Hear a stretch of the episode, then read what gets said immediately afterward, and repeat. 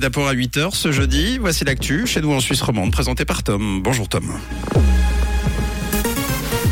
Bonjour Mathieu, bonjour à tous. Au sommaire de ce journal, une agression sordide a eu lieu mardi soir sur les Hauts de Lausanne. La légende du rock Tina Turner est décédée hier à l'âge de 83 ans et quelques averses avant des éclaircies C'est pour cet après-midi.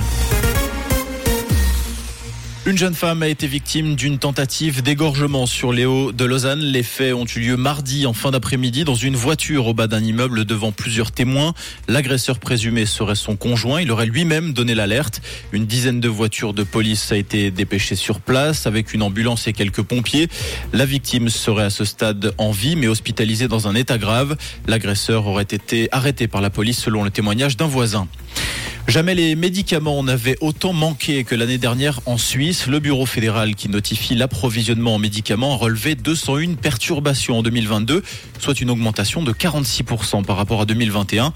Les médicaments les plus concernés sont les analgésiques, également les antibiotiques.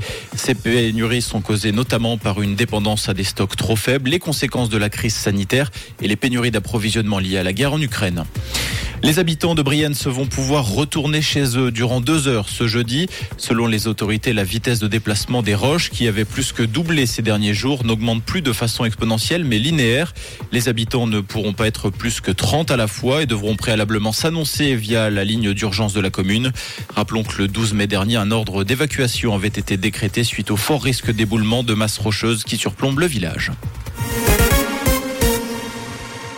Les fouines, véritable plaie pour les voitures. Ces dernières s'attaquent aux véhicules parqués en majorité la nuit et dévorent les câbles et les durites. L'an dernier, pas moins de 15 000 sinistres ont été signalés à AXA Suisse. Le montant total des dégâts déclarés au niveau national pourrait se chiffrer à 40 millions de francs chaque année. L'arc jurassien serait la région la plus touchée par les fouines en Suisse romande. Les États-Unis, victimes d'actes d'espionnage, des hackers chinois soutenus par l'État ont épié de nombreuses infrastructures américaines, notamment dans les secteurs des télécommunications ou des transports. L'île de Guam, territoire américain du Pacifique Ouest, a également été la cible d'espionnage. La NSA a indiqué qu'elle travaillait activement avec des partenaires pour identifier les failles de sécurité. Le monde a perdu l'une de ses icônes du rock and roll. Hier, Tina Turner s'est éteinte à l'âge de 83 ans des suites d'une longue maladie.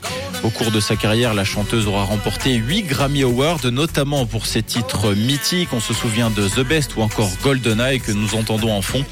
Des fleurs et des bougies ont été déposées devant le portail de sa villa zurichoise hier soir.